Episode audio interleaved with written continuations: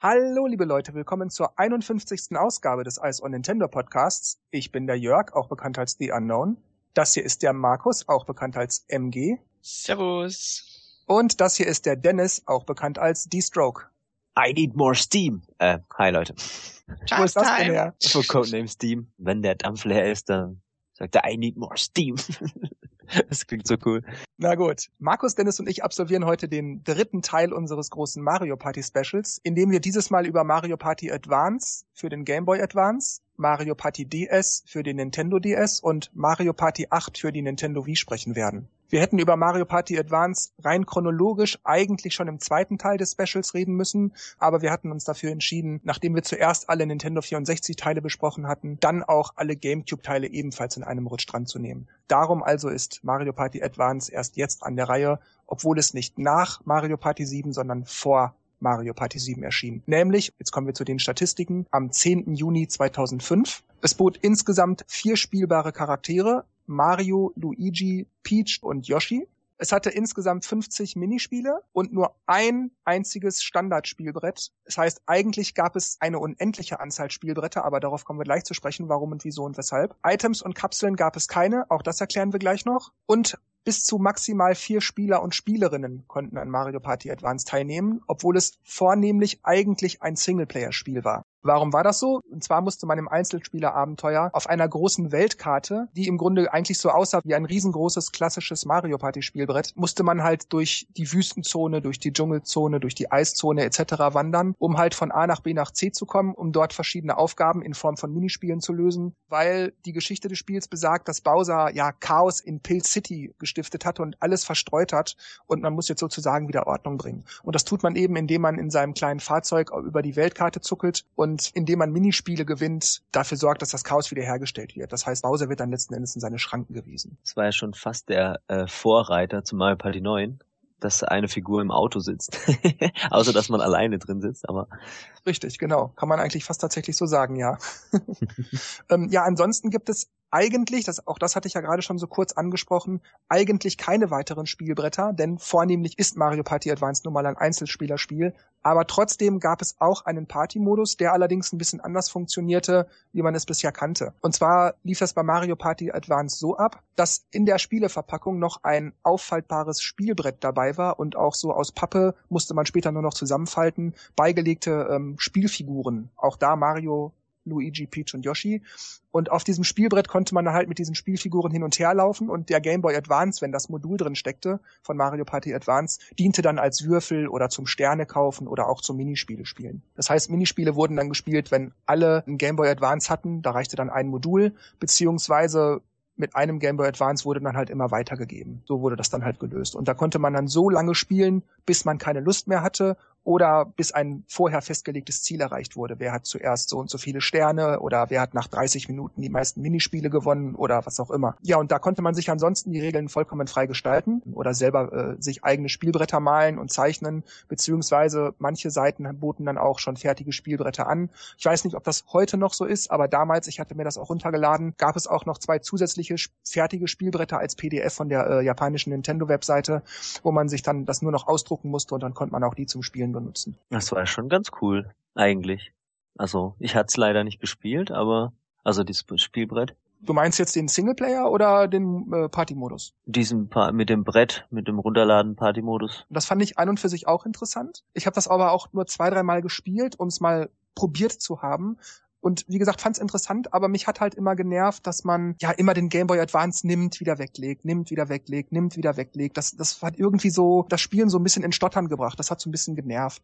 Die Idee fand ich gut, aber muss zugeben, ich wüsste jetzt auch nicht, wie man das hätte anders machen können, weil man braucht eben irgendeine Möglichkeit, bei den Minispielen dann dafür zu sorgen, dass so eine Art Wettbewerbssituation entsteht, wo man dann halt auch mal Geschick oder Reaktionsvermögen abverlangen kann, weil sonst kann man das nicht machen, außer man wohnt vielleicht im Buckingham Palace, hat massig Knete und hat mal eben Zeit für fünf Minuten golfen zu gehen oder Tennis zu spielen oder Darts zu werfen oder irgendwas. Und wenn man das nicht hat, ja, dann braucht man eben so eine Konsole, wo man das halt eben virtuell machen kann. Es, es war, glaube ich, bestmöglich umgesetzt, aber nicht perfekt. Ich glaube, so kann man das meiner Meinung nach zusammenfassen. Mhm. Ja, aber wir haben jetzt noch nicht wirklich über den Abenteuermodus gesprochen. Möchtest du dazu erstmal was sagen oder Markus was fragen? Ähm, Nein. ich finde, das, es war halt irgendwie schon sehr RPG-mäßig aufgebaut, fand ich. Also weil, weil man halt immer in diese Häuser kommt und sagt, oh ja, äh, ich bin so verliebt und bla und geh mal zu dem und äh, sag ihm das und da muss man immer dorthin fahren und dem das sagen, dann muss man wieder zurückfahren, ihm was geben und also es war halt immer so dasselbe Prinzip und ziemlich viel Text zu lesen und aber ja, prinzipiell fand ich es mal eine lustige Idee, dass die Nintendo Charaktere so integriert wurden und so Geschichten drumherum gebaut wurden also wenn, wenn man mal von den Minispielen absieht, hat eigentlich äh, Mario Party Advanced nicht viel gemeinsam mit dem klassischen Mario Party. Nee, eigentlich sogar gar nichts. Abgesehen vom Party-Modus, aber selbst der, weil es nicht virtuell ist, wenn man spielt, weicht da auch schon ziemlich ab. Ja, das stimmt. Weil, weil das ja auch, auch so läuft, dass ich ja, wenn ich gewürfelt habe, vorwärts, rückwärts im Kreis laufen kann, was erstmal das, das Ganze anders und interessant macht. Aber ähm, ja, es ist halt ein Singleplayer, also auf Singleplayer getrimmt. Bietet sich aber als Handheld, finde ich, an. Zumindest damals, weil nicht jeder ein Game Boy Advance gehabt hat. Also ja, ich muss auch sagen, ich fand den Abenteuermodus um ihn halt einmal durchzuspielen, was so fünf bis zehn Stunden dauerte, weil man doch immer hin und her laufen musste. Wenn man einfach einmal über das Brett gelaufen wäre, wäre es schnell gegangen, aber man musste zick und zack, man wurde immer hierhin und dorthin geschickt. Deshalb hat sich das ein bisschen in die Länge gezogen. F fand ich das völlig in Ordnung, war, war nett, war okay, aber danach dachte ich irgendwie auch, ja, mehr als okay war das jetzt nicht. Also eine richtige Mario Party fühlt sich anders an, aber für ein Game Boy Advance Spiel und man hat mal was anderes probiert, war es okay. Und ich kann auch sagen, dass die, dass die Minigames eigentlich auch wieder gut waren. Also ja, die Minispiele waren alle gut. Wobei bei den Minispielen muss ich sagen, da ging es mir ein bisschen zu viel darum, noch weiter, noch schneller, noch mehr Punkte oder wie auch immer zu haben. Das, das war immer so, es ging nicht wirklich um Geschick oder Reaktion, weil man ja mit sich selber gespielt hat sozusagen. So hm, stimmt. möglichst schnell die Bücher sortieren oder möglichst schnell alle Buhus vertreiben oder was es da auch alles gab. Und weil man immer allein war. Richtig. Ja. Und es gab so nicht diese, es gab nicht so diesen Wettbewerbsgedanken bei den Minispielen. Und das fand ich immer so ein bisschen schade. Und es, es, es gab auch ein paar äh, Minispiele, die, die auf ähm, Üben einfach aus waren. Also wenn man da über Plattformen nach oben kämpfen musste mhm. zu einem mhm. Ausgang, äh, das muss Jump man Run. halt äh, üben. Und dann hat Jump man das Run Elemente, ja. ja. Aber so von den von den Minispielen her, also die, was ich gesehen habe, also habe ich glaube noch nicht erwähnt, ich habe ein Let's Play angeguckt, weil ich das Spiel ja selber nicht habe. Und also die Minispiele, die, die, die sahen echt, die sahen echt interessant aus und, und haben neugierig gemacht und äh, Lust, die auch mal zu spielen.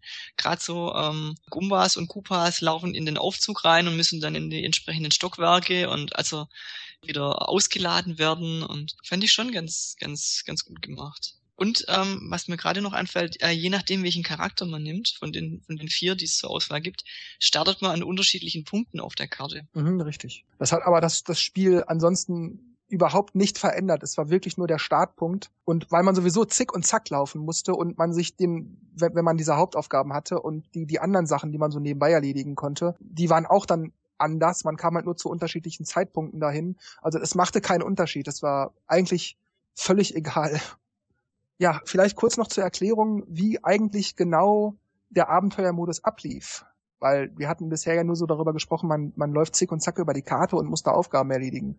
Man hat anfangs eine, eine Anzahl Pilze, mit denen darf man würfeln. Wenn man auf Feldern stehen bleibt, wo man sowieso würfeln darf, braucht man dafür keinen Pilz. Und man muss halt immer mal wieder Minispiele gewinnen, um halt weitere Pilze hinzugewinnen zu können. Diese Pilze muss man halt so geschickt einsetzen, dass man halt möglichst ohne den Game Over Screen zu sehen von A nach B nach C nach D nach E und so weiter reisen kann, also sich würfeln kann, wenn man so möchte, um am Ende halt Bowser besiegt zu haben, weil wenn erst wenn alles erledigt ist, ist Bowser auch besiegt, weil das Chaos dann beseitigt wurde. Klingt vielleicht ein bisschen langweilig, es mag auch nicht jedermanns Sache sein, aber ich finde, weil es das ja jetzt auch im Moment für die Wii U als Download gibt, ist das die sieben Euro, ja, kann man laden. Man sollte allerdings auch nicht zu viel erwarten. Aber wenn man das nicht tut und sieben Euro übrig hat, dann kann man sich, glaube ich, gut ein paar Stunden Zeit damit relativ schön machen.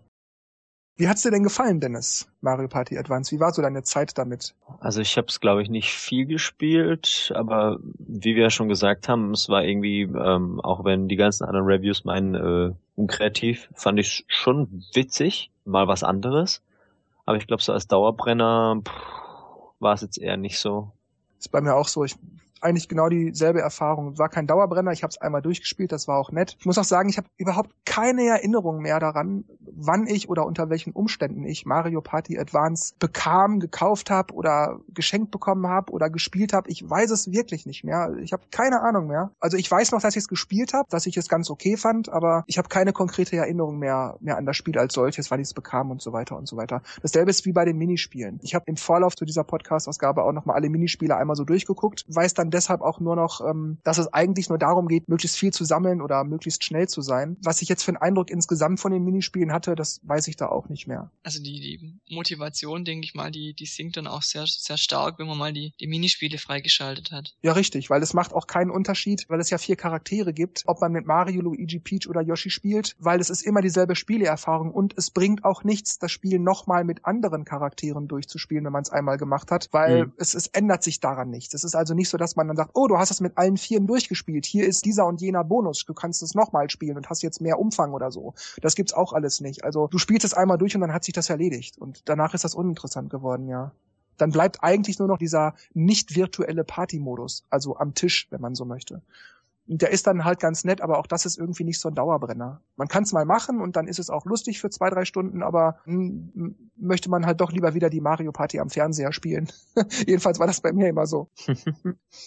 Gut, dann kommen wir, um Mario Party Advance abzuschließen, noch kurz zu unserem News-Thread. Das geht allerdings auch nur ganz kurz, weil Mario Party Advance hat in der Abstimmung keinerlei Stimmen erhalten, also 0% der Stimmen, beziehungsweise es hat auch niemand was in den Kommentaren zu Mario Party Advance geschrieben. Deshalb erwähne ich das jetzt ja auch nur der Vollständigkeit halber, damit niemand am Ende denkt, ich hätte das vergessen oder aus irgendwelchen anderen Gründen vielleicht nichts dazu sagen wollen. Es hat sich einfach niemand irgendwie dazu geäußert oder dafür gestimmt. Also Mario Party Advance ist auch bei unseren Usern und Userinnen scheinbar nicht sehr beliebt oder beliebt gewesen. Ja, wobei ich finde, man muss es relativ wieder betrachten, weil man, man durfte ja nur ein eine Stimme abgeben für das Spiel, was man am besten findet. Und das heißt, die anderen kriegen alle gar keine Stimme. Also wenn es mhm. eine Rangliste geben würde, dann wäre vielleicht Mario Party Advance ähm, beim einen oder anderen doch im Mittelfeld oder so. Das weiß man ja nicht. Dann hätten die Leute ja wenigstens in ihren Kommentaren geschrieben. Aber das wurde ja nicht mal erwähnt. Sonst haben die anderen ja auch immer geschrieben. Bei mir ist Platz eins das und das, Platz zwei ist bei mir das und das. Aber Advance wurde nicht mal ansatzweise erwähnt.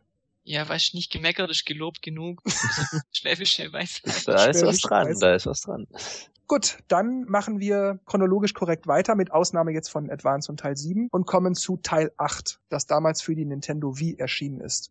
Und zwar am 22. Juni 2007.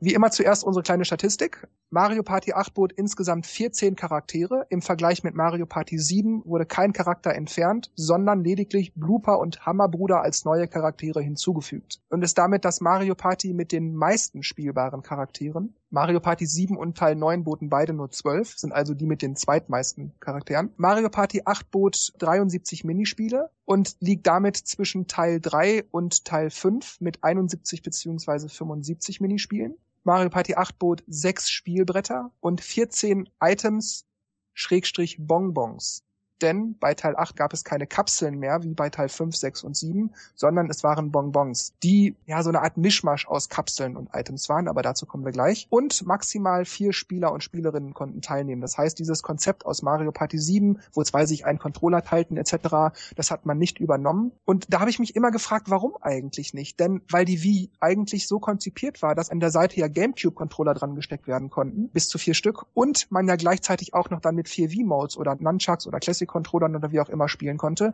habe ich nie verstanden, warum man gerade bei Mario Party 8 nicht dieses Acht-Spieler-Konzept rigoros umsetzte oder, oder optional machte, weil man eben noch durch die vier Gamecube-Controller bis zu acht Leute gleichzeitig spielen lassen konnte. Manche Spiele, wie zum Beispiel Bomberman für die Wii, haben das ja tatsächlich auch so genutzt. Und da habe ich mich immer gefragt, warum das bei Mario Party 8 nicht gemacht wurde. Ich habe auch dieses ähm, Jungle Speed, dieses WiiWare-Game, was es auch als, als Brettspiel gibt, äh, im Kopf wo es darum geht, äh, mit einer Taste halt Karten zu drehen, um mit der, um mit, mit der Schüttelsteuerung halt irgendwas zu schnappen oder mit einer zweiten Taste noch was festzuhalten oder so. Und da hat man auch äh, zu zweit, einer hatte die V-Mode und der andere Nunchuck in der Hand. Ja, und so konnte man zu acht spielen. da, da bietet sich ja V-Mode und äh, Nunchuck ja besser an als zum Beispiel GameCube-Controller, weil einfach ein Kabel dazwischen ist und man kann dann das sich besser aufteilen. Mhm. Also gut, der eine hätte dann halt anstatt den C-Stick dann mit dem Steuerkreuz zum Beispiel irgendwas machen müssen. C- und Z-Taste auf dem Nunchuck hat man ja auch. Also Potenzial jetzt gehabt. Ja, wobei ich finde dann, dass es mir dann tatsächlich lieber gewesen wäre, gut, das ist jetzt sowieso alles hypothetisch, die haben es ja nicht gemacht, aber bleiben wir mal dabei, wenn die dann wirklich normale Gamecube-Controller und halt normale klassische Steuerung bei Mario Party 8 über V-Mode mit Nunchuck oder Classic-Controller, wie auch immer, gemacht hätten. Aber die haben jetzt bei Mario Party 8 ja sowieso so gemacht, dass man immer nur fuchteln musste. Die haben dieses Wii-Gimmick ja vollkommen oh, ja. ausgereizt und das ging mir auch wirklich auf den Sack. Ich habe es auch gestern noch mal gespielt, äh, Mario Party 8, um für die Aufnahme hier gewappnet zu sein, um einen frischen Eindruck zu haben, weil das schon eine ganze Weile her war. Und da habe ich doch wirklich gemerkt, wie sehr mich das stört, dass man wirklich, sogar wenn man im Menü ist, um einfach nur, wie viele Spieler mitspielen oder dann kommt, dann taucht die Minispielerklärung auf, man will das spielen, also klickt man auf Starten oder will, will sich die Regeln durchlesen oder, oder, oder. Man kann nicht mit den Pfeiltasten diese, diese Auswahl-Buttons anwählen oder so, dass der reagiert auf gar gar nichts. Du musst pointen. pointen. Dann mit der A-Taste. Das ist so, oh, ich werde wahnsinnig dabei. Anfangs äh, hat mich das gar nicht so gestört. Ich fand es sogar gut, weil das irgendwie, ich hatte den Eindruck, es ging viel schneller, aber das lag wahrscheinlich auch daran. Ich war auch viel näher am Fernseher und hatte nicht so Probleme mit der Sensorleiste. Heute bin ich weiter weg, heute ist es echt nervig. Und was mir jetzt auch auffällt, selbst wenn ich ähm, also mit, mit A bestätigen kann oder mit B ab, oder was ich sonst mit B abbrechen konnte, ich muss auch pointen und sagen, nein, ich möchte jetzt nicht übers Spielbrett was erfahren. Und das finde ich im Nachhinein jetzt extrem nervig. Also selbst das Abbrechen, nein, ich möchte gleich das Minispiel starten oder ja, also wie du gerade gesagt hast, du musst immer pointen, auch bei Spielbretter hat man noch nicht, aber bei ähm, Stadt der Mogule wo man ähm, ins Hotel einzahlen muss. Wenn ich da nicht einzahlen will, ich muss pointen und sagen nein. und ja, super nervig und umständlich. Gut, aber bevor wir das vergessen, schlage ich vor, wir sprechen erstmal noch darüber, wann und unter welchen Umständen wir zu Mario Party 8 gekommen sind. Markus, weil du ja leider bei den meisten Spielen ausgesetzt hast, beziehungsweise in Zukunft auch noch aussetzen werden musst, darfst du jetzt wieder anfangen mit Mario Party 8. Eigentlich war das ganz unspektakulär. Ähm, ich war ja quasi wie ausgehungert. Ich habe ja mit Teil 5 angefangen, 6, 7 habe ich ausgelassen, Advance auch. Und äh, dann kam Mario Party 8. Die Wii war relativ neu, aber neugierig auf die Spiele. Ich fand, muss auch sagen, optisch ähm, hat es mir auch gefallen und mein Interesse geweckt. Und dann habe ich halt zugeschlagen als erstes Mario Party für die neue Konsole. ja, wie war das denn bei dir dann, Dennis, mit Mario Party 8? Ja, ich, ich hab's natürlich gleich wieder das erste Mario Party für eine neue Konsole musste ich natürlich auch gleich haben. Also das war wirklich schon dieser Mario Party Sammeldinger und wollte natürlich wissen, oh cool, neue Version. Hab's mir natürlich dann gleich bei Erscheinen geholt und ja, nichts Spektakuläres eigentlich dazu zu sagen, aber habe mich natürlich gefreut, es gleich anzumachen und habe dann gedacht, ah ja, mh, pointen, uh, pointen. Hm. Also das mit dem Pointen kam mir gleich so, äh, ja, komisch vor. Ja, bei mir, das hatte ich ja damals schon erzählt in unserer Weihnachten 2013 Spezialausgabe, weil das gleichzeitig auch die Geschichte ist, wie ich zur Wii kam. War das so, dass ich Nintendo gefragt hatte, das war so zwei, drei Monate bevor Mario Party 8 erscheinen sollte, ob es möglich wäre, mich mit Mario Party 8 zu bemustern als Rezensionsexemplar, damit ich Minispiele, Beschreibungen und so weiter und so weiter schreiben könnte. Und äh, dann habe ich zuerst, da habe ich mich wahnsinnig drüber gefreut, das war bereits im April oder so, da habe ich dann als PDF-Datei die Mario Party 8 Anleitungen geschickt bekommen auf Deutsch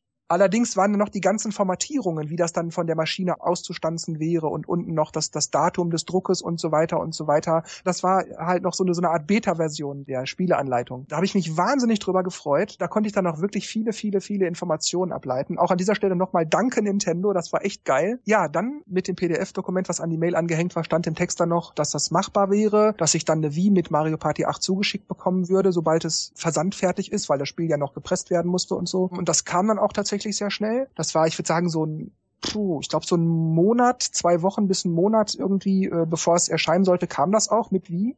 Dann habe ich Mario Party 8 fleißig gespielt und äh, auch die Wii das erste Mal benutzt, weil ich habe vorher immer nur so was darüber gelesen oder aber auch nie selber gespielt. Im Kaufhaus waren die Schlangen immer zu lange, da hatte ich keine Lust, mich da anzustellen. Und ja, also das war nett. Also ich habe mich sehr darüber gefreut. Ich glaube, mein Ersteindruck bedingt durch diese Freude eben, dass, dass Nintendo mich da so supportet und so. Ähm, ich glaube, die hat auch so ein bisschen, bisschen so die, die Spieleerfahrung mit Mario Party 8 leicht positiviert, kann man das vielleicht so sagen.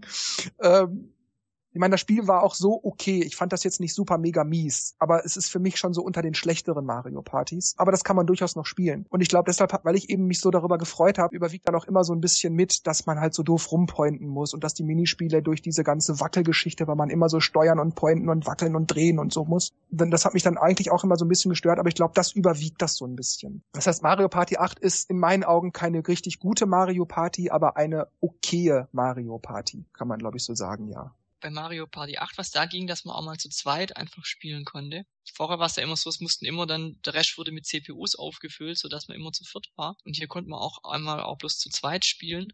So war ja auch der Einzelspielermodus, der Story-Modus. Was mir dann auch noch aufgefallen ist, dass man die Items kaufen muss und sie dann danach kostenlos, weil man sie ja schon bezahlt hat, einsetzen darf ähm, kannte ich ja aus Mario Party 5 noch nicht. Da hat man sie ja nachgeschmissen gekriegt und hat dann erst beim Benutzen bezahlen müssen. Ähm, wenn wir da gerade bei den Bonbons sind, wenn man die einsetzt, ähm, habe ich auch noch negativ im Gedächtnis diese Animation, die oh, ja. gefühlte Jahre. Ähm, am Anfang ja. ja, man guckt sich's an, es ist auch interessant, wenn die sich dann verwandeln in Flapp, Trapp, Fledermaus und dann also spätestens beim zweiten Mal finde ich nervt es schon. Ich finde es ich find's auch schon nervig, ähm, wenn man das Spiel startet und ähm, dieser Zylinderhut-Charakter. Ja, der heißt äh, Billy Ballaballa. Billy ja. Ballaballa, der einen, der einen begrüßt jedes Mal mit, mit ähm, und schön, dass du wieder da bist und ja, hier ist der Jahrmarkt und dann klickst du in, in ein Menü und dann wird erstmal der Bildschirm schwarz und dann wird er wieder hell und also ähm,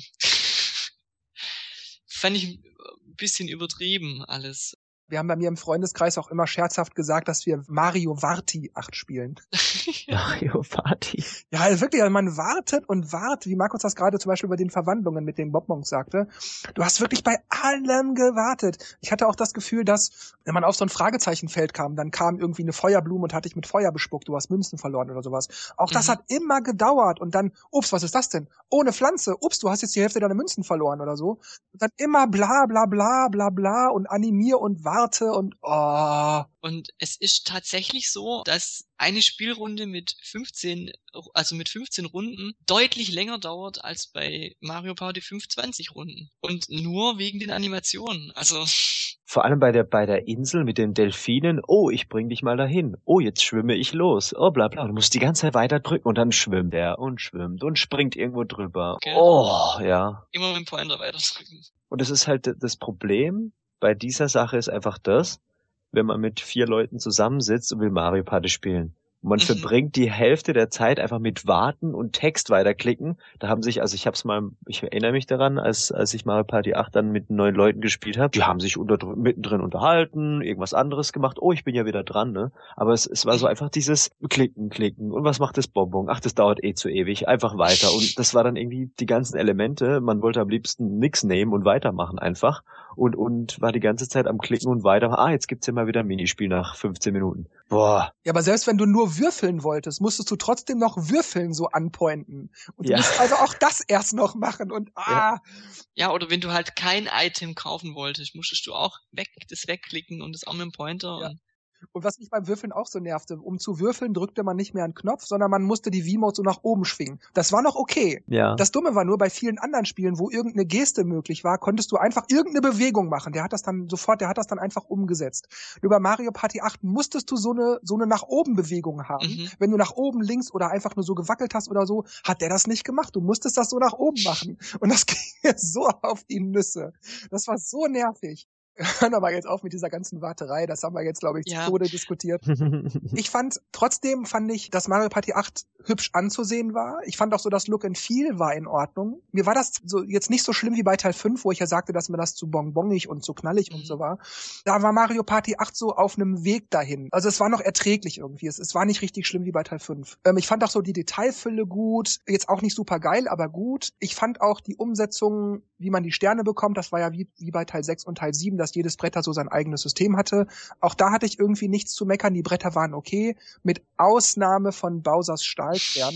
Das war pures Glück. Du wurdest nur hin und her geschickt und das ging mir so auf die Nüsse. Boah, war das nervig ja, das war einfach nur ein, ein Hin und Her und ähm, war von der von der Idee, ich kann in beide Richtungen laufen, ähm, gar nicht gar nicht schlecht, aber auch die Optik fand ich cool bei dem Optik auch, das ist eigentlich auch schade, weil das Brett nicht schlecht aussieht, aber ich habe das einmal gespielt und es war ja, die Idee war ja eigentlich nicht schlecht, weil es basierte ja äh, auf Schneeflockenpark aus Teil 6 und äh, Sphinx Sahara aus Teil 7, wo alle mit, mit einer Menge Sterne anfangen und man klaut die sich gegenseitig und man kann sonst keine kaufen. Das Dumme war aber eben durch diese Bowser und Kugelwilli-Items war das dann mhm. so völlig zufällig alles. Hat man sich jetzt drei Sterne geklaut, dann hat man fünf wieder weggenommen gekriegt, dann klaute man wieder zwei, dann bekam man wieder drei weniger und du hattest irgendwie keine Kontrolle und das hat, das mhm. war, oh, um Gottes Willen, ganz, ganz furchtbar. Ich ähm, habe mir eine Rangliste gemacht und ähm, an der Spitze ist bei mir Koopa statt der Mogule. Fand ich einfach ganz, ganz interessant. Man läuft ja über Spielbrett ähm, und kommt an Hotels vorbei, in die mhm. jeder, äh, jeder Spieler investieren kann und ab einer gewissen Mün also man kriegt dann, der, wo am meisten Münzen investiert, kriegt einen Stern. Und dem Hotel, wenn einer dann, der nächste Spieler mehr einzahlt, dann kriegt er den Stern und ab einer bestimmten Münzenanzahl wird es ein Zwei-Sterne-Hotel oder ein Drei-Sterne-Hotel und ähm, hat mich so ein bisschen an Monopoly erinnert. Ja, und mhm. aber das Limit liegt, glaube ich, bei 100 Münzen. 100 Münzen. Und da kann man dann auch, selbst wenn man dann die Sterne vom Hotel nicht kriegt, äh, kann man trotzdem so viel Münzen einzahlen, dass der Nächste nicht äh, noch mehr investieren kann. Und äh, so hat man ein bisschen taktisches Feeling drin. Da möchte ich kurz unterbrechen. Da hat mich immer gestört, dass man nicht vorher einstellen konnte, dass das Maximum auf 200, 300, 400 Münzen oder so angehoben werden soll. Weil ich, ich fand 100 Münzen, gerade bei einer 50er-Runde, ja. Fand ich irgendwie doch ein bisschen wenig, weil das hatte man dann doch sehr schnell erreicht. Gut, da ich, da ich immer 15 Runden eingestellt hatte, ist es bei mir na natürlich nicht so aufgefallen. Wenn man natürlich 50, 50 Runden spielt, dann sind irgendwann die Hotels voll, ja. Aber auch da nochmal noch mal kurz meckern ähm, mit Animationen. An jedem Zebrastreifen ähm, bleibt der Charakter stehen und guckt nach links und rechts. Ich glaube sogar zweimal nach links, zweimal nach rechts ob ein Auto kommt und geht dann erst drüber und. Die Idee ist nett, aber ja, es dauert halt. Ja, ja. gut, es war wahrscheinlich so eine Art äh, Bildungsauftrag für die Kinder, so ein gutes Vorbild sein oder. Genau, genau.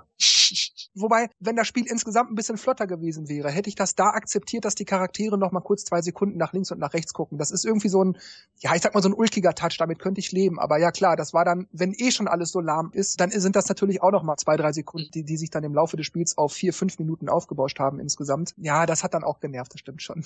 Also insgesamt für sich ganz allein genommen fand ich das eigentlich nicht schlimm.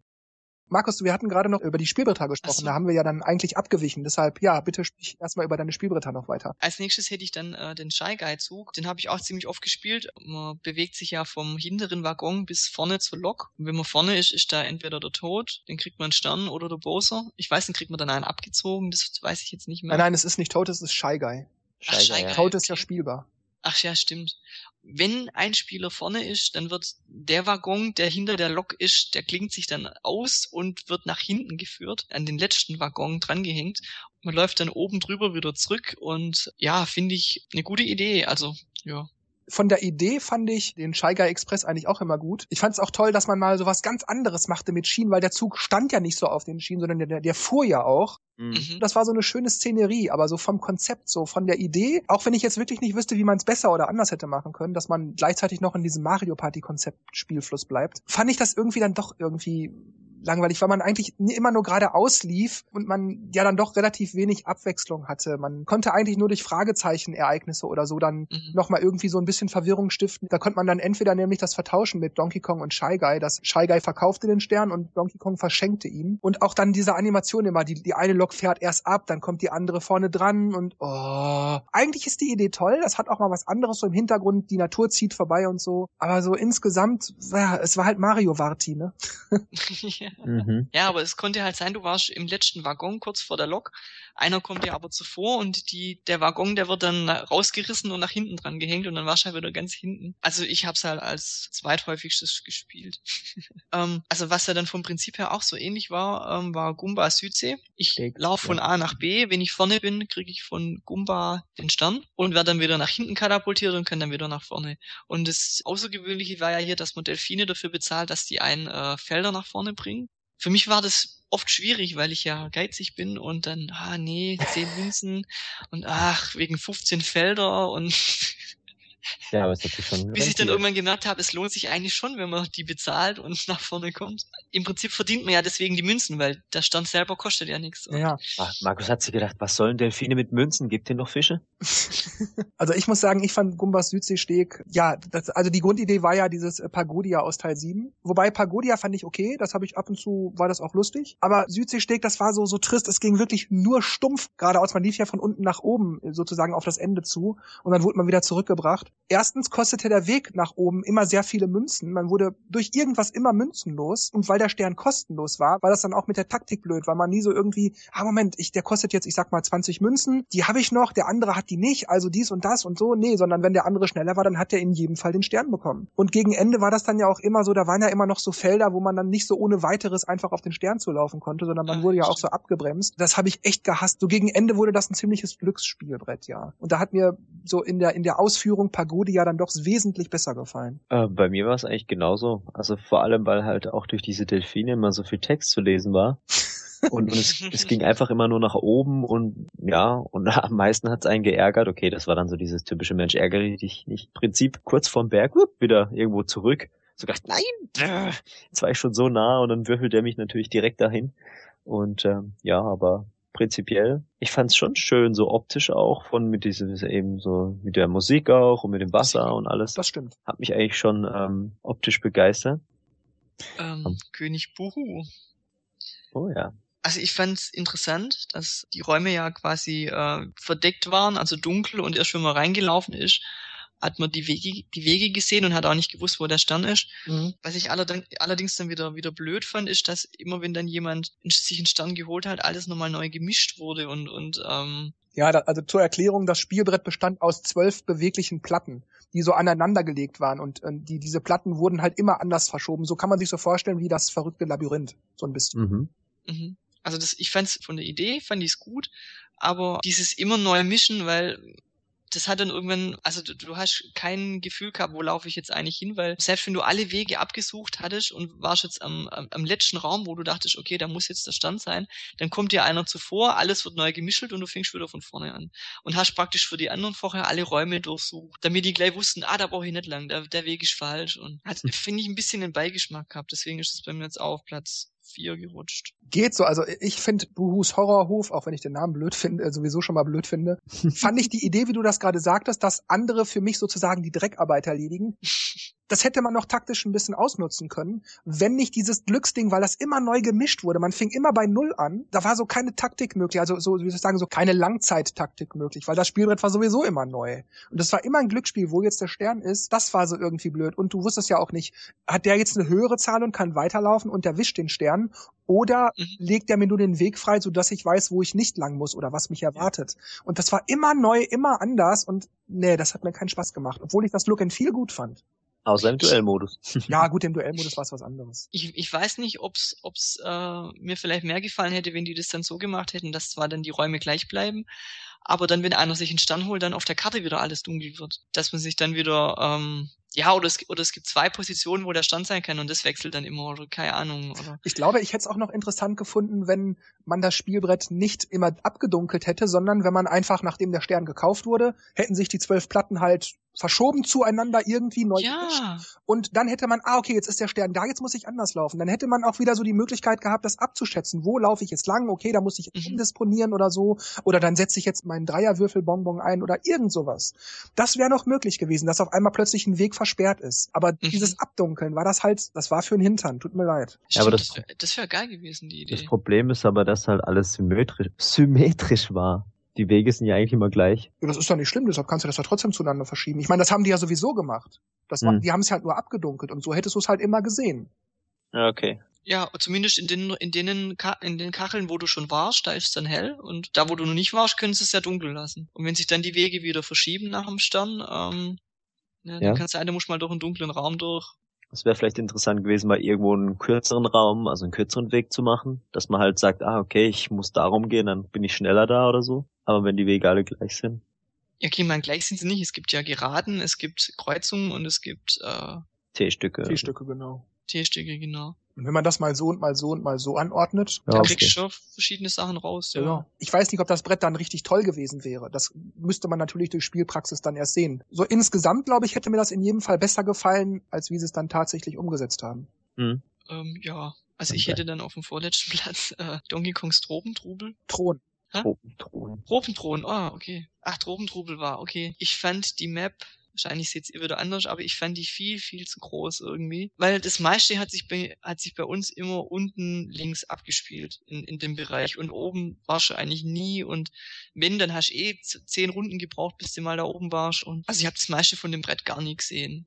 Ja, dann bleibt ja am Ende nur noch ein Brett übrig, Markus. Ja, Bosos Stahlstern. Ich glaube, ein, höchstens zweimal gespielt. Kamen irgendwie keine Freunde auf. Also, es war einfach nur hin und her und der schnappt den Stern und dann in der nächsten Runde kriegst du wieder den Stern weg und äh, danach holst du wieder ein paar und also durcheinander und Ja, also ich kann auch, wir haben ja jetzt gerade jeweils ausführlich über die einzelnen Bretter gesprochen, deshalb mache ich es hier kurz. Ich habe kein wirkliches, echtes Lieblingsspielbrett im eigentlichen Sinne, weil ich finde die Bretter ja alle nicht sonderlich toll. Mario Party global gesehen.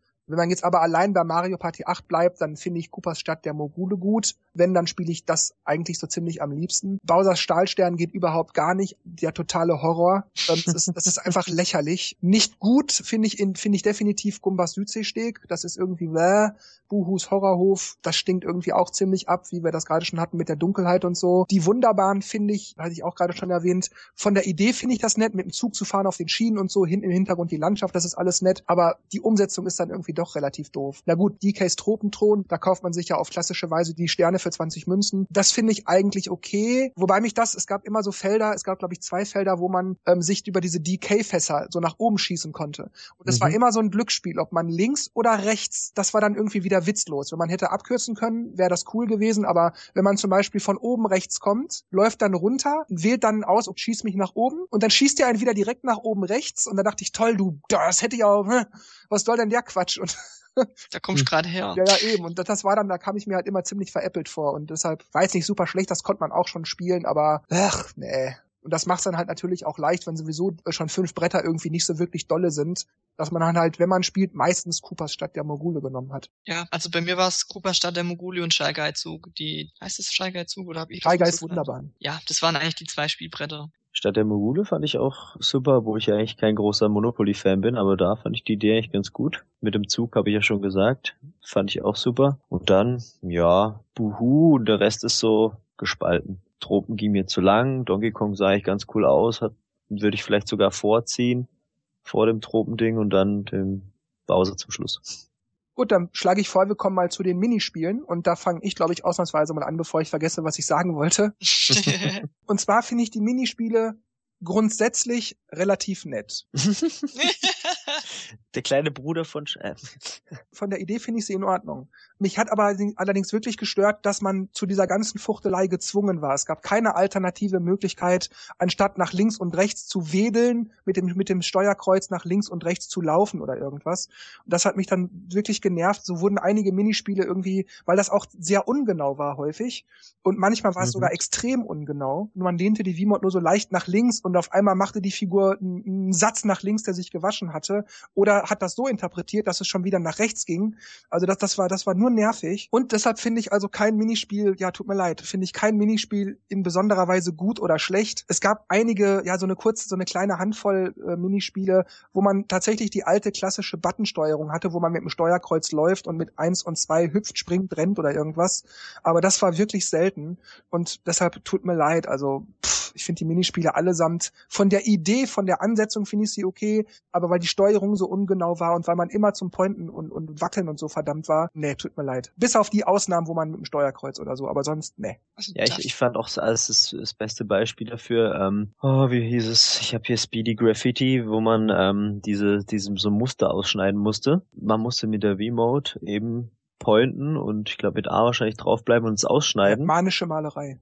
Genau, und das war so ungenau, wenn man es vergleicht mit ähm, mit Mario Party, äh, was haben wir gespielt? Zwei, Ja, zwei, Wo man einfach- eins und zwei. wo man einfach mit dem Stick entlang fahren muss, einer Form, was einfach viel präziser ist als dieses komische Rausmeißeln mit den Pointen. Also ja, es hat dann eher das Spiel kaputt gemacht als Also das ist eigentlich eins meiner Lieblingsspiele. Mhm. Ja, aber ich finde, das ist, äh, ich finde es gut. Die Idee ist gut, aber es hat alles mal eben durch das Pointen war es eher ungenau. Ja, es war, es war nicht sauber umgesetzt. Fand ich eigentlich nicht, weil wenn du ein Zitterer bist, das hat man kommt, das hat man gleich gemerkt. Was ich ein bisschen schade fand, dass der manchmal, ähm, obwohl das Feld nicht ganz ausgefüllt war, hat es beim einen schon gegolden. Mhm. Der andere, wo alles schön sauber ausfüllt, bei dem ähm, hat es noch nicht gezählt, da hat noch ein Eck irgendwo gefehlt. Das ist mir da ein bisschen aufgefallen. Aber sonst fand ich das von der Steuerung her, also die, die, die Point, der Pointer, der hat ähm, eins zu eins das umgesetzt, Hm, ähm, okay. was du bewegt hast. Aber ich finde, man merkt, früheren Spiele war auf der auf der Wii, weil ich fand dann bei Mario Party 9, dann hat man schon, gut, da waren auch wieder viele Spiele dabei mit äh, klassischer Steuerung, aber ich finde, da hat man schon in der Steuerung ähm, gemerkt, dass da das noch nicht so ja, fluffig läuft bei manchen Spielen. Das stimmt schon.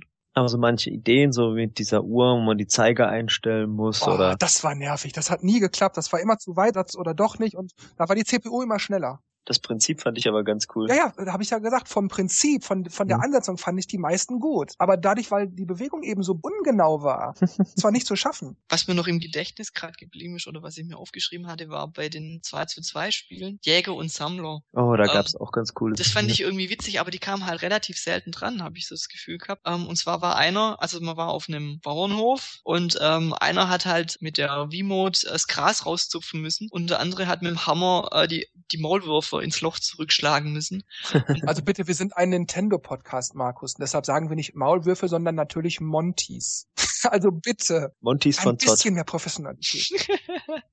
Ja, man muss mit dem Hammer auf den Monty hauen ähm, und man muss ja halt zusammenarbeiten, weil der, wo das Gras rauszieht, kann den Weg freimachen für den anderen, der dann den Monty auf dem Kopf schlägt, der dann wiederum den Weg freimacht für den anderen Spieler, dass der wieder bis zum Gras laufen kann oder bis zu der Möhre. Und ähm, fand ich eigentlich ganz witzig. Ist mir noch im Gedächtnis geblieben. Ansonsten gibt es viele Spiele, wo man schießen muss. Also Mhm. da fällt mir Multiplizilen ein, wo man auf Karten schießen muss, wo halt Punkte draufstehen. Auf einen Apfel muss man schießen. Ja, du hast schon recht, das war so wahnsinnig viel Pointen oder wo man halt nach links oder rechts irgendwie was bewegen muss und dann neigte man halt immer die V-Mode nach links oder rechts. Also da, ich fand das einfach, wie gesagt, die Idee fand ich wirklich gut. Ich will mich jetzt nicht zu oft wiederholen, aber die Idee fand ich gut. Es war nur, weil die Steuerung so ungenau war, hat das einfach, ach, Und es gab wieder eine extra Minizone, äh, extra Zone mit Minigames. Wollte ich aber noch kurz zu den Solo-Spielen was sagen, weil die fand Ah, ich stimmt, die eigentlich gibt's auch noch. Ja, die gibt's auch noch. Und es gibt nur drei Stück, das finde ich schade. Und die kommen auch nur dran, wenn man, glaube ich, zu zweit spielt, also wenn man Versus spielt. Und da finde ich eigentlich alle drei gut. Also es gibt Idealgewicht, wo man ähm, praktisch die V-Mode wie ein Glas mit Sand behandeln muss und dann auf eine Waage praktisch ein bestimmtes Gewicht drauf tun muss. Dann gibt's einen Obststraat,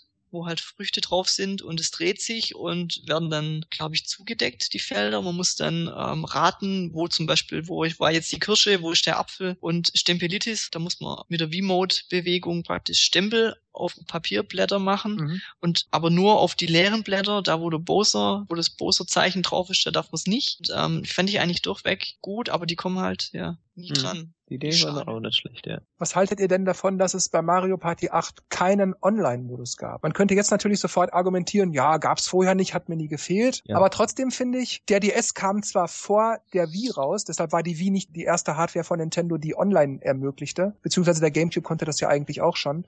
Aber innerhalb von Mario Party war eben Teil 8 vor DS da. Und DS hatte schon kein Online, aber Mario Party 8 war also eben das erste Mario Party, wo Online theoretisch möglich gewesen wäre über die Wii. Und Nintendo hatte das ja auch damals auf der E3 immer so, ja und Online und bla im Standby-Modus werden immer neue Level runtergeladen und dies und bla bla bla, online, online, online. Und das wurde ja alles nie umgesetzt. Und deshalb habe ich mich also, Mario Party 8 hat das dann auch so deutlich gemacht, dass Nintendo wohl nicht wirklich Wert auf Online legt. Denn es bot keinen Online-Modus. Und das hat mich echt gestört nach all dem ganzen Trara, was Nintendo damit Online Wii, Online Wii, Online Wii. Und ab da fing man dann an zu meckern bei jedem Mario Party, Ja. was nicht dabei war. Also es ist jetzt für mich kein Kaufen oder nicht kaufen Argument, aber es ist schon blöd. Das ist schon blöd. Ja, das hat mich so manches Mal doch schon gestört. Also mich hat's zur damaligen Zeit noch nicht interessiert. Hatte ich da überhaupt schon Internet? Das kann man kurz überlegen. Doch, doch. ähm, weil ich mich dann auch gefragt habe, ah, das dauert ja eh schon anderthalb Stunden, so 15, so eine 15 Runden, Runden Session. Und äh, das dann noch online und dann noch ohne, dass du miteinander reden kannst. Also damals, zu der Zeit wusste ich ja noch nicht, dass man da auch skypen kann und alles. Ja, hab ich gedacht, was, was, was wollen die alle online? Äh, das, das ist ein Spiel, das ist äh, wie, also Mario Kart konnte ich mir auch nicht vorstellen online. Weil ich einfach gedacht habe, du kannst die Leute nicht anschreien, du kannst nicht meckern. Äh, Ziemlich zur damaligen Zeit war das für mich kein Thema. Ich habe gedacht, was wollen die alle? Was wollen die mit 16 zu 9 Modus? Warum überhaupt Farbfernseher? Was wollen die mit Farbe, ey? Das ist jetzt billige Häme. Ich entschuldige mich dafür. ja, Dennis, wie stehst du denn zu kein Online in Mario Party oder Mario Party 8? Äh, ich glaube, damals war das mir noch nicht so wichtig. Mittlerweile ist es, glaube ich, interessanter, weil man halt doch eher mit, also wenn man mal Lust auf eine Mario Party hat, kriegt man jetzt nicht so vier Leute zusammen, dann wäre es halt ganz cool, wenn man es halt mal online spielen könnte. Also wirklich gestört hat mich damals, glaube ich, nicht, aber ich hätte es schön gefunden, ja. ja, ähm, ich glaube, Dennis wollte vorher auch schon drauf einsteigen. Es gab ja noch einen Extra-Modus. Genau, die Extra Zone. Die Extra Zone.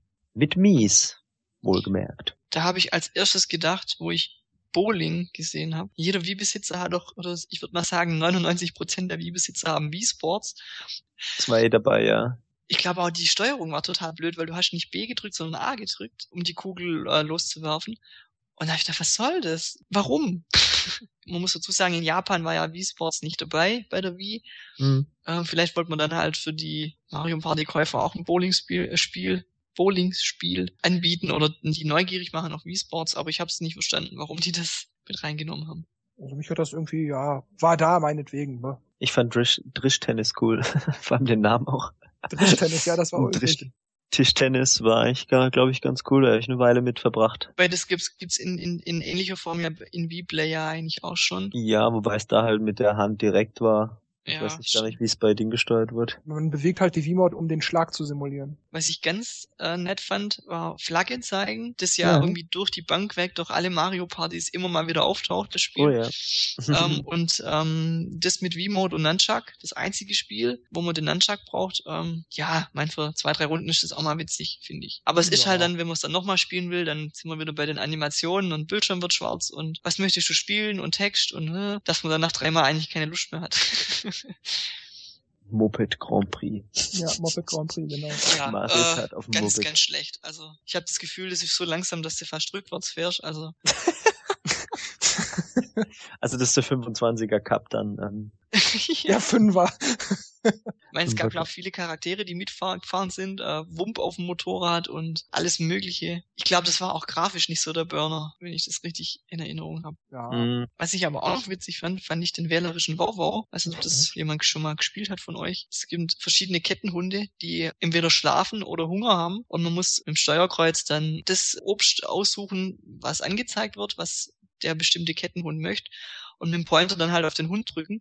Ja, die werden halt irgendwann zu hungrig und wütend und reißen sich, reißen sich dann los und attack attackieren einen und das wird dann immer hektischer, weil es immer mehr Kettenhunde sind und äh, finde ich eigentlich auch ganz witzig für zwei, dreimal spielen. Aber es ist halt auch immer wieder, bis, bis man das dann wieder ausgewählt hat und ah, ja, dann Kurz bevor Dennis gleich wieder seine Fun Facts auspackt und ich danach noch mal kurz über den News Thread spreche, vielleicht noch kurz eine Kleinigkeit am Rande und zwar ja auch sowas wie ein Fun Fact kann man sagen, gab es bei Mario Party 8 diverse Veröffentlichungsschwierigkeiten im Vereinigten Königreich, also Großbritannien. Denn eigentlich sollte das Spiel am 22. Juni in Gesamteuropa veröffentlicht werden. Doch einige Tage vorher hat Nintendo dann eine Mitteilung veröffentlicht, wo dann irgendwie was von, wir haben nicht genug Exemplare für den Handel und deshalb äh, müssen wir das Spiel in, im Vereinigten Königreich um drei Wochen verschieben, damit wir das aufstocken können. Das stimmte im Grunde auch, denn Nintendo musste noch Discs nachpressen. Allerdings nicht, weil nicht genug da waren, sondern wegen eines, nennen wir es mal vorsichtigerweise, einen Tippfehler. Und zwar sagte auf dem Shy Guys wunderbaren Spielbrett Kamek Magic Cooper Magic, turn the train spastic, make this ticket tragic. Und an dem Wort spastic hat man dann irgendwie dann doch gemerkt, ups, das sollten wir im Vereinigten Königreich vielleicht nicht machen. Denn im Vereinigten Königreich ist das mit dem Begriff spastic so ein bisschen schwierig. Wenn man den Begriff da benutzt, dann ist das auf jeden Fall eine klare, eindeutige Beleidigung, sofern man das nicht wirklich rein medizinisch verwendet. Wenn man einfach nur so spastic sagt, dann ist das auf jeden Fall negativ behaftet. Und deshalb wollte man den Begriff, wollte man in dem Satz, wo dann halt Turn the Train Spastic wollte man das so nicht veröffentlichen und hat das Wort dann gegen erratic ausgetauscht, was so viel wie launisch sein oder herumirrend bedeutet. Es erinnert mich an die 90er, als dann irgendwie in der Schule auf einmal dieses Hey du Spast. Also das hat man dann ja. eher so Hey du Depp, du Trottel, du. Genau. Hat man dann so irgendwie angewendet, obwohl ja eigentlich spastische Lähmung oder so ja kein Witz ist, aber irgendwie hat sich das so eingebürgert, das so zu sagen. Richtig, genau. Das wird es wahrscheinlich gewesen sein. Und da hatte man das halt gegen Erratic ausgetauscht und deshalb ist das Spiel dann ja so etwa drei, vier Wochen später erschienen, nämlich erst am 3. August im Vereinigten Königreich, im Rest Europas allerdings wie geplant im Juni schon, am 22. Juni. Na gut, dann darf Dennis jetzt mit seinen Fun Facts aufwarten. Bitteschön. Okay, oh, kurz rauskramen. Ähm, das war irgendwie das erste Mario Party, bei dem Mini Bowser nicht dabei war. Ist mir nie aufgefallen. Dann ist es auch das erste Mario Party, das die ganzen Spielerstatistik, also mit Sterne, Münzen, hat ja nun mal jeder in seiner Ecke gehabt. Diesmal gab es eine Tabelle quasi am oberen rechten Rand glaube ich, oder links, weiß gar nicht, glaube Nee, oben rechts. Das ist dann auch immer so alterniert, je nachdem, wer gerade dran war. Genau. Also oben rechts hat man dann eben die Liste genau gesehen. War halt auch neu. das fand ich sogar gut. Die Anzeige hat mich überhaupt nie gestört. Fand ich völlig in Ordnung. Ja, dann ist es auch ähm, das einzige Mario Party, bei dem alle Minigames angezeigt wurden, wenn es zur Auswahl kam. Also normal waren es immer drei, vier oder fünf oder so. Ja, und diesmal hat man halt alle auf einmal gesehen und wurde dann roulette-mäßig ausgewählt, wie immer. Wobei ich sagen muss, gerade weil da immer alle waren, war das Roulette, dann hat das auch so ein bisschen länger gedreht irgendwie. Also das, mm. das hat mhm. auch schon wieder länger gedauert. Es, es Mario Vati, ja. Mario Vati, ja. Ach, Nintendo. Und dann, ähm, ein letzter Punkt war das das einzige Mario Party, was ich eigentlich gar nicht mal so schlecht fand, das unterschiedliche Felderdesigns hatte für jedes Spiel. Also bei Donkey Kong waren es halt so dicke Klötze-Dinger, bei ähm, Inselding waren sie ein bisschen kleiner, Stimmt, du hast recht, das, das ist mir nie wirklich so bewusst gewesen. Das ist war, ja, das stimmt, mit diesem Plättchen bei, bei DK, das war bei Gumba auch so, ja. Ja, ah. es gab andere, andere Schrift wohl in den PAL und NTSC-Versionen, wobei ich das natürlich nicht verstehe. Ich meine, wenn der Code da ist, wieso sollte man dann andere Schrift nehmen? Hm, vielleicht, weil äh, PAL mehr Bildzeilen hatte und dann hatte man irgendwie vielleicht ein Platzproblem mit der neuen Schrift und hat dann gesagt, gut, dann nehmen wir lieber die alte oder so. Weil die größer ist irgendwie, keine Ahnung, das wäre jetzt das Einzige, was ich mir vorstellen kann. Ja, ähm, zu den Verkaufszahlen. Mario Party 8 ist das ähm, elf bestverkaufte Spiel auf der Wii mit über 7,6 Millionen verkauften Einheiten weltweit. Und wahrscheinlich ähm, das beste Mario Party, oder? Als das bestverkaufte. Ja, es ist auch insgesamt das bestverkaufteste. Ja, hm. Äh, der, der nächstbeste ist Mario Party DS und danach mhm. kommt erst wieder Mario Party 1 mit 2,7 Millionen. Alle anderen haben sich dann immer ein bisschen weniger verkauft. Gut, bei der Wii war es klar, aber bei 100 Millionen, also Gut, ich denke, das war halt auch so, okay, wieder der erste Titel, Mario Party kannte man, hat wohl viel mitgespielt. Ähm, ja, von der Kritik her, klar, ähm, es gab kein Wi-Fi, kein Widescreen, das haben wir auch schon gesagt. Und ähm, dass die Grafik halt eben nicht so den Ansprüchen gerecht wurde und dass der Singleplayer wohl äh, die Quälerei ist. Ja, weil man da noch mit sich alleine spielt, hat man nicht mal einen, mit dem man reden kann. Da muss man wirklich da sitzen und warten. Ja, zu den Leserkommentaren. Was hast du da, Jörg, für uns? Ja, die Leserkommentare, der News-Thread. Ähm, da habe ich leider gar nichts für euch. Ähm, tut mir leid. Auch hat Mario Party 8 wie Mario Party Advance keinerlei Stimmen bei der Umfrage, was ist der beste Mario Party-Titel, bekommen. Ich kann vielleicht höchstens nochmal den Kommentar von 1998 Place vorlesen, den ich bereits schon im zweiten Teil vorgelesen habe. Das ist zwar redundant, aber gut, das ist der einzige Kommentar, der sich auf Mario Party 8 bezieht, deshalb mache ich das jetzt mal. Ich für meinen Teil habe die Gamecube-Teile und Mario Party 8 für Wii übelst gesuchtet, da mir die Spielbretter sehr gefallen haben, da sie abwechslungsreich und voller Ideen waren. Die Minispiele waren toll, vor allem in Mario Party 4, und das Charakterfeld fand ich geil, vor allem in Mario Party 8, da es so viele gab. Ja, und das ist wirklich der einzige Kommentar, der sich auf Mario Party 8 bezieht. Deshalb auch hier, sorry, ich kann nicht viel mehr dazu sagen. Aber dafür können wir uns jetzt auf Mario Party DS stürzen. Jo, Mario Party DS ist nur fünf Monate nach Mario Party 8 erschienen, und zwar am 23. November 2007. Es bot insgesamt acht spielbare Charaktere, das heißt, man ging hier wieder einen ganzen Schritt zurück. Insgesamt konnte man spielen als Mario Luigi, Peach Daisy, Wario Waluigi, Toad und Yoshi. Insgesamt gab es 74 reguläre Minispiele, also doch eine ganze Menge. Dafür gab es leider nur fünf Spielbretter. Das ist auch das Mario Party, wenn man von Advance vielleicht absieht, das Mario Party mit den wenigsten Spielbrettern. Komisch eigentlich. Ich meine, war da wirklich kein Platz mehr auf dem Modul, oder? Ja, da ja. fehlt irgendwie so Bowser's. Ah, no, okay, gibt's. Großes Flippertisch. Okay, vergiss es. Dann gab es insgesamt acht Items, also normale Items. Allerdings, das kann man auch noch so ein bisschen als Items durchgehen lassen, gab es nochmal acht weitere Felder, die hier bei Mario Party DS Trickfelder genannt wurden. Die trägt man nämlich eigentlich wie ein Item mit sich herum und kann die dann, so wie man das bei Teil 5 bis 7 mit den Kapseln gemacht hat, auf normale Felder legen, sodass zehn Münzen oder zwei Sterne oder irgendwas abgezogen werden, beziehungsweise an jemand anderen übergeben werden. Auf Englisch hießen sie Hexes, was halt Hexagon-mäßig und Ten-Coin-Hexes. Klingt irgendwie lustig. Sechsecke, genau. Und ja, Mario Party DS konnte mit nur einem einzigen Modul mit bis zu vier Spielern und Spielerinnen gespielt werden. Und um das nochmal zu unterstreichen, falls jemand sich das jetzt fragt, ja, tatsächlich, eine komplette Mario Party war möglich. Das heißt, es war nicht so ein kleiner Minimodus oder so, sondern man konnte wirklich eine komplette Mario Party mit allem, was dazugehört, mit allen Minispielen, mit allen Items, mit allen Spielbrettern und so weiter und so weiter mit einem einzigen Modul spielen. Das heißt, wer vielleicht nochmal auf eine mobile Mario Party Lust hat und vielleicht an Island Tour nicht so einen Spaß hat, kann sich gerne Mario Party DS dafür kaufen und dann mit seinen Kumpels Mario Party auf dem 3DS zocken. Eine klassische mhm. kommt noch dazu. Ja, mal gucken, ob wir es mir schmackhaft machen können. Tja, mal schauen. Ja, Dennis, wie bist du denn zu Mario Party DS gekommen? Ja, ich habe eigentlich auch, äh, da ich den DS natürlich hatte, war ich umso äh, neugieriger auf auf den DS-Teil, weil ich habe zwar den GmbA nie gehabt, habe ihn halt Mario Party Advance bei einem Freund gespielt ähm, und deswegen habe ich den Teil eigentlich nie besessen, aber ähm, den wollte ich jetzt unbedingt haben und ich muss sagen, ich war doch sehr positiv überrascht. Ich hatte leider nicht hatte ich überhaupt irgendwelche Freunde, die DS hatten? Glaube nicht. Aber wir haben ein Teamtreffen damals gemacht mhm. und da haben wir es zu viert gespielt und es war wirklich cool. Das vierte Teamtreffen, das war toll, ja. Es war, hat wirklich Spaß gemacht. Aber ja, ich habe es mir, ja, eigentlich gleich nach Erscheinen gekauft und erstmal natürlich so ein bisschen selber durchgespielt und gemerkt, oh ja, Mikrofonintegration, Touchscreen-Integration, alles eigentlich ganz cool gelöst und die Minispiele haben Spaß gemacht. Die Bretter waren toll, vor allem der Story-Modus war halt interessant gemacht. Nicht so ein ah ja, jetzt ist der Bowser da und jetzt machen wir eine Party, und, sondern es gab immer irgendwelche Probleme auf den, auf den Brettern, wie der Wiggler oder ist eine Pflanze in meinem Garten, also die Piranha Plant. Und ähm, ja, doch, positiv.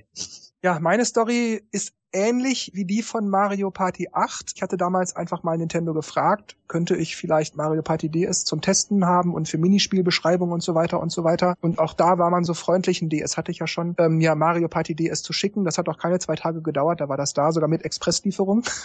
ja, und das habe ich dann also auch genutzt und habe dann ähm, fleißig, fleißig Minispielbeschreibungen und Spielbrettererklärungen und so weiter und so weiter geschrieben. Hatte aber da auch äh, schnell gemerkt, dass mir das sehr gut gefällt, im Gegensatz wie zum Beispiel Mario Party 5, wo ich erstmal nur die ganzen Beschreibungen rausgeschrieben hatte und mich mit dem Spiel an sich erst später befasst hatte, habe ich da also auch schon beim Ausprobieren und, und Aufschreiben und so gemerkt, dass mir das wahnsinnig gut gefällt, weil es eben ein ja ganz normales klassisches Mario Party Spiel ist. Ich hatte aufgrund von Mario Party Advance schon so ein bisschen befürchtet, dass es kein normales Mario Party wäre, aber nein, es ist wirklich eine ganz normale Mario Party mit allem, was dazu gehört. Zu dem Gesamteindruck sage ich gleich noch ein bisschen mehr was und deshalb war das auf jeden Fall schon mal ein großer Pluspunkt. Die Bretter waren auch alle in Ordnung. Soweit, ähm, ja, also das hat mich sehr gefreut und ich habe das, wann immer ich es gespielt habe, auch immer recht gerne gespielt. Deshalb fiel meine Rezension damals auch entsprechend positiv aus. Wie ist das mit dem äh, Singleplayer-Modus? Ist das so, wie, wie man es gewohnt ist bei den großen Mario-Partys? Oder Dennis hat schon angedeutet, der wäre cool gewesen. War da was anderes, was den Singleplayer mehr äh, motiviert hat?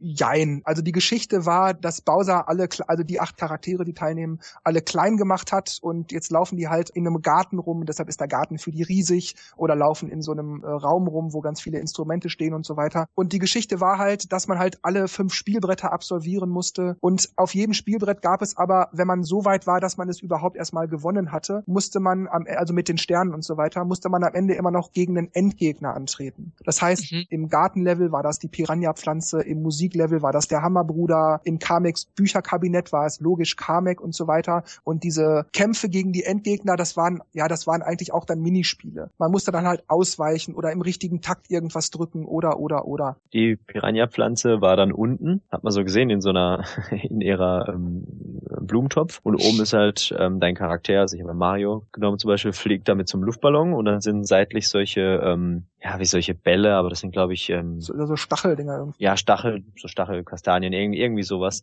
Und dann erst ähm, saugt sich dich ein, will dich einsaugen. Und dann muss halt schnell was drücken, dass du halt oben bleibst. Und dann saugt sie aber auch diese Kastaniendinger ein. Und dann schießt sie die nach oben beim Auspusten. Und dann musst du die halt fangen und dann wieder auf sie drauf werfen, sozusagen. Ja. Hört sich, hört sich an wie so ein kleiner Endgegner. Sind richtige Bosskämpfer eigentlich, ja. Wie ist denn das mit den, mit den Größen von den Spielbrettern? Sind die bisschen kleiner, als man es so gewohnt ist? Weil wenn ich da jetzt auf den, auf den, auf die Bilder so guck. Sie sehen mini aus, ja.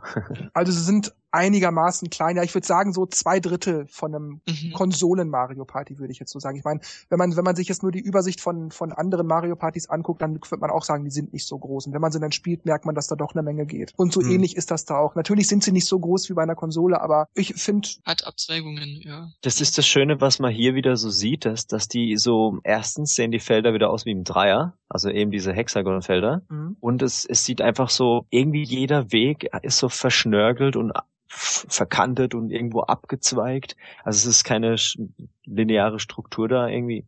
Und das gefällt mir einfach an Mario Partys, weil wenn ich ein lineares Brett haben will, dann hole ich mir äh, Mensch ärgere dich nicht raus. Aber Mario Party ist für mich so, das muss so wie eine verrückte Welt mit verschiedenen Feldern sein, wo man wirklich denkt, ah, ich laufe hier kreuz und quer und irgendwelche Abzweigungen und da fand ich es wieder richtig cool. Ich auch. Also die Bretter waren jetzt nicht fantastisch oder irgendwas, aber ich fand die alle gut. Also mhm. ich könnte jetzt auch Mario Party DS nicht nicht empfehlen. Also wirklich, wer Lust hat auf eine auf eine gute äh, Handheld Mario Party, kann sich gerne Mario Party DS kaufen. Empfehlung von mir. Ja, macht man nichts falsch mit. Man brauchte halt, um Multiplayer Spaß zu haben, seine zwei bis vier Leute. Was mit, mit einer Karte ging, was halt per perfekt war natürlich, weil da musste nicht jeder Mario Party kaufen, aber so hatte man wenigstens die Chance gehabt, wenn jemand dann DS hatte, konnte man doch eine Mario Party bauen. Die Chance finde ich halt immer sehr gering, dass also dann einer auch noch das Spiel hat. Und wenn du es dann zu viert spielen willst und vier Leute bräuchtest, die dann auch das Spiel haben, genau. ist ja fast unmöglich. Und ja. Ich fand auch, ähm, dass im Gegensatz, also bei den Gamecube-Spielen hatten wir das ja alle immer mal wieder so erwähnt, dass die Grafik so ein bisschen zu aufgebläht war, auch wenn sie durchaus hübsch war. Aber beim DS, der ja auch leistungsfähiger war als das N64, hat man es nicht so übertrieben wie auf dem Gamecube. Alles war ein bisschen hübscher, alles war ein bisschen zeitgemäßer und so als auf dem N64, aber... Leicht pixelig, aber doch schön. ja, so ein bisschen pixeliger, ja, weil der DS nicht so eine hohe Auflösung hatte, aber hübsch. Und das war für mich auch immer so ein Pluspunkt für Mario Party DS.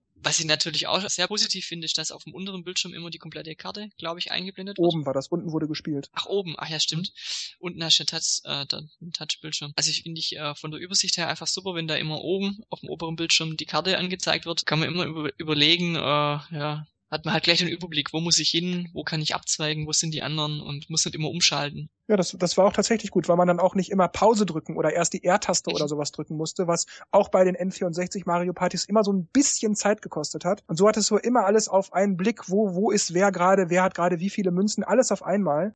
Was ich allerdings ein bisschen schade fand am, am DS-Teil, dass man sonst keine Option hatte. Man konnte den Text nicht auf schnell oder langsam oder irgendwas einstellen oder die Minispielerklärungen überspringen oder oder oder. Das war so ein bisschen doof. Das hätte ich mir noch gewünscht. Ja. Was ich auch äh, sehr interessant fand war, bei den Minispielen gab es keinen Splitscreen weil ja sowieso jeder auf seinen eigenen Bildschirm guckte, hat man sich das privat mhm. und dadurch sah man eigentlich immer nur, ja, sah man in voller Größe seinen eigenen Abschnitt. Mhm. Bisschen doof fand ich allerdings auch, dass die Items insgesamt zu billig waren. Sonst zahlte man ja 10 oder 20 Münzen und hier sind das drei Münzen, fünf Münzen. Und das fand ich immer so ein bisschen, ah, Schleuderpreis. Man ging einmal in den Laden und kaufte sich drei Sachen. Und dann, wenn man ja sonst auch wie üblich halt 10 Münzen bekam fürs Gewinnen oder wenn man nur Münzen sammeln musste und man konnte eigentlich nicht verlieren, dann hatte man auch immer schnell 15 bis 20 Münzen zusammen. Und dann geht man einmal in den Laden, kauft für insgesamt 15 bis 20 Münzen drei Items und dann ist man gut damit. Ach, könnte man da gleich mehrere Items kaufen in einem Zug? Richtig. Mhm. Und in dem Zusammenhang, weil eben die Bretter ein bisschen kleiner waren, wenn man dann also diesen Dreierwürfel hatte, was ich gerne gemacht hatte, wenn man dann diesen Dreierwürfel hatte und dann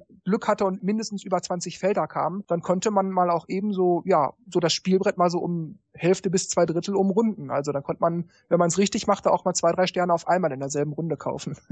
Und ja, insgesamt finde ich an Mario Party DS eigentlich auch noch gut, dass es relativ wenig Animationen gibt. Es gibt natürlich wie immer, alles ist ja immer so ein bisschen animiert, aber es geht alles sehr flott. Und du wirst nicht immer so zugetextet, bla bla bla bla bla bla bla. es kommt mal vor, aber das sitzt man locker weg. Also das geht. Ich frage mich, wer da bei den Ent Ent Entwicklern immer da sitzt und sagt, da brauchen wir eine Animation. Das können wir so nicht lassen. Das geht viel zu schnell. da sind die ja gleich durch. Die sollen das angucken. Das ist süß. Wir haben uns jetzt so eine Mühe gemacht, das muss jetzt auch ins Spiel rein. Jo, wie sieht das denn mit den Spielbrettern aus, Dennis? Boah, ist halt so schwer, dass es so ewig her ist, aber ähm, ich glaube, dass die Wigglers Gartenlaube fand ich eigentlich sehr hübsch gemacht, aber auch ähm, Toads Musikstube sah gut aus. Und am originellsten fand ich den Bowser Flippertisch. Mhm. Aber ich weiß gar nicht mehr, wie es bei den anderen war. Ich habe die jetzt schon so lange nicht mehr gespielt, kann mich gar nicht mehr so richtig dran erinnern. Aber die waren, glaube ich, so als Favoriten. Komischerweise Donkey Kong nicht so. Und das Bücherkabinett fand ich aber auch ganz cool. Also schwer zu sagen. Die haben alle so einen, so einen Charme.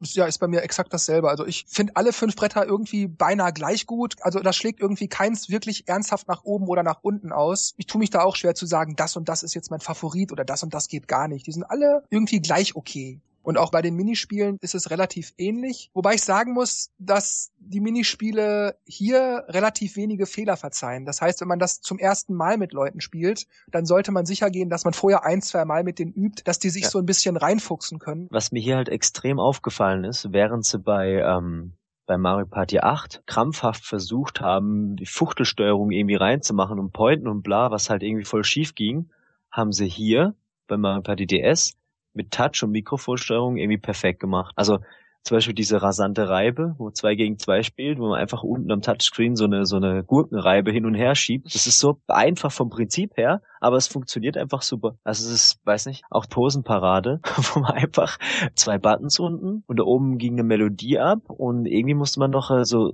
im richtigen Zeitpunkt dann das richtige Ding treffen. Ach, wie war ja, du das? musst das gucken, ob du im Scheinwerferlicht stehst oder nicht und dann halt den ein, den hellen oder den dunklen. Ach, genau, genau. Wenn der Scheinwerfer dann auf dich gezeigt, dann musst du halt den, den gelben nehmen, halt die Pose machen, wuhu, oder halt im Dunkeln stehen, nichts machen. Und das war einfach so, ja, Touchscreen, ich habe zwei Knöpfe und drücke entweder links oder rechts. Aber das war irgendwie so, ja, hat so Spaß gemacht. Es war so irgendwie kreativ auch. Ja, vor allem, was ich, was ich auch gut fand, im Gegensatz zu Mario Party 8, wo das mit der Steuerung so ziemlich verhunzt wurde, war das bei Mario Party DS da gab's keine Probleme irgendwie, wenn, wenn du tippen ja. musstest, pointen musstest, pusten musstest oder irgendwas. Es hat genauso reagiert, wie man es brauchte. Es ist, wenn man, wenn man es verwasselt hat, dann war man selber daran schuld. Das fand ich also auch so toll. Auch so, wie du das gerade sagtest mit der rasanten Reibe zum Beispiel. Das hat wirklich Finger drauf, zacka, zacka, zacka, zacka, zacka, zacka, zacka. Das, da gab's keine Probleme. Das hat wunderbar funktioniert. Ja, ähm, auch sowas wie ähm, Nachzeichnen. Das war ähm, Zwillingszeichnen hieß es. Da, es war, glaube ich, auch äh, zwei gegen zwei. Der eine musste halt ein Bild die einen Linien machen, also den Kopf und den Mund, und der andere musste die Nase und Augen zeichnen oder so. Mhm. Und wer es halt am schönsten gemacht hat oder schnell oder schneller fertig war, weiß gar nicht mehr. Ja, und was ich auch sehr geil fand, ähm, das Battle-Minispiel äh, Lundenrunde, das war halt also so, so eine Bombe, ja, die halt den, auspusten musste. Genau, da war der Doch, der halt runterbrennt und man musste halt pusten und je nachdem, ob man jetzt stärker oder länger pustet, hat sich die Lunte halt weniger oder mehr verbrannt. Und wenn sie halt doch nach unten gekommen ist, dann ist die Bombe explodiert, man ist ausgeschieden, dann war der nächste dran. Sehr cool.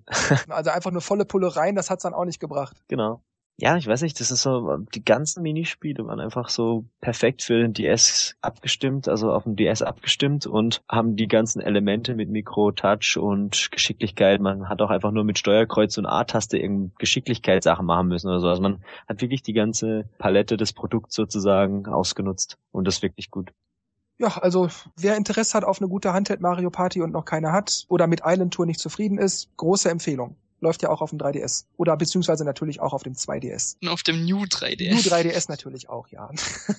Und was ich auch noch sagen kann, ich habe es vorgestern auf meinem 3DS XL gespielt. Also die Auflösung auf dem 3DS ist ja eh schon höher. Und der XL hat nochmal fast doppelt so große Bildschirme wie der normale 3DS. Und auch da, auf dem XL, sieht auch da Mario Party DS noch durchaus sehr hübsch aus. Also selbst wenn man XL hat, kann man darauf noch Super Mario Party DS spielen. Es gibt auch mit dem Touch-Ding irgendwie keine Probleme wegen der höheren Auflösung oder irgendwas. Also kann ich nur empfehlen. Wirklich, wer Lust hat auf eine gute Mario Party für ein 3DS, kann sich gerne auch heute noch Mario Party DS holen. Kann ich wirklich immer nur empfehlen, ist wirklich gut.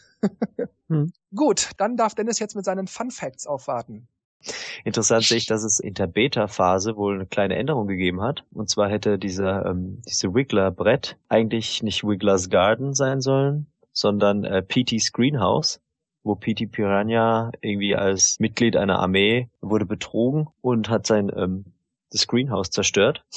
Das war eine Beta-Sache. Und Toad sollte eigentlich als Shopbesitzer für die Items, also im Itemhaus sein, aber der wurde dann durch Monty ersetzt. Durch einen Maulwurf. Genau. Aber er wurde scheinbar in der, in der Galerie nochmal genannt, weil da gab es ja ziemlich viele Sammelsachen, auch so trophäenmäßig und irgendwelche Badges, also irgendwelche ähm, Auszeichnungen halt. Ähm.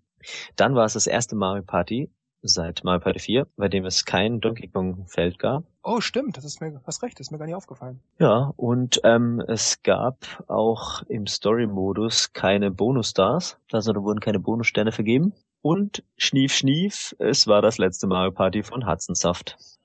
Und dann widmen wir uns mal dem News-Thread.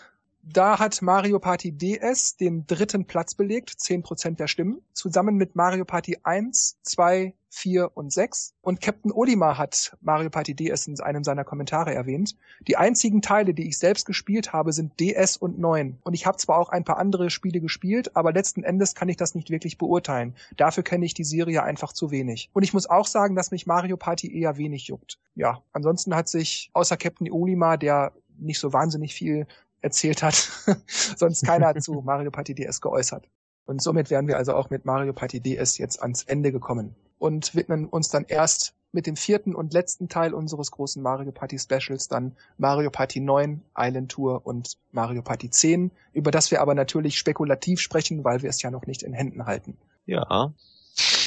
Begeisterung hält sich in Grenzen. Die Begeisterung hält sich in Grenzen, ja. Das werden harte Zeiten für die vierte Ausgabe.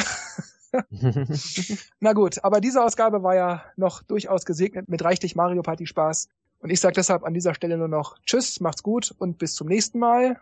Und Dennis und Markus machen natürlich das Licht aus. Tschüssi. Ciao, ciao. Bis zum nächsten Mal. Ja, ich sag auch mal ciao, ciao und jetzt kommen die wahren Qualen auf uns zu. Nein, bye, bye.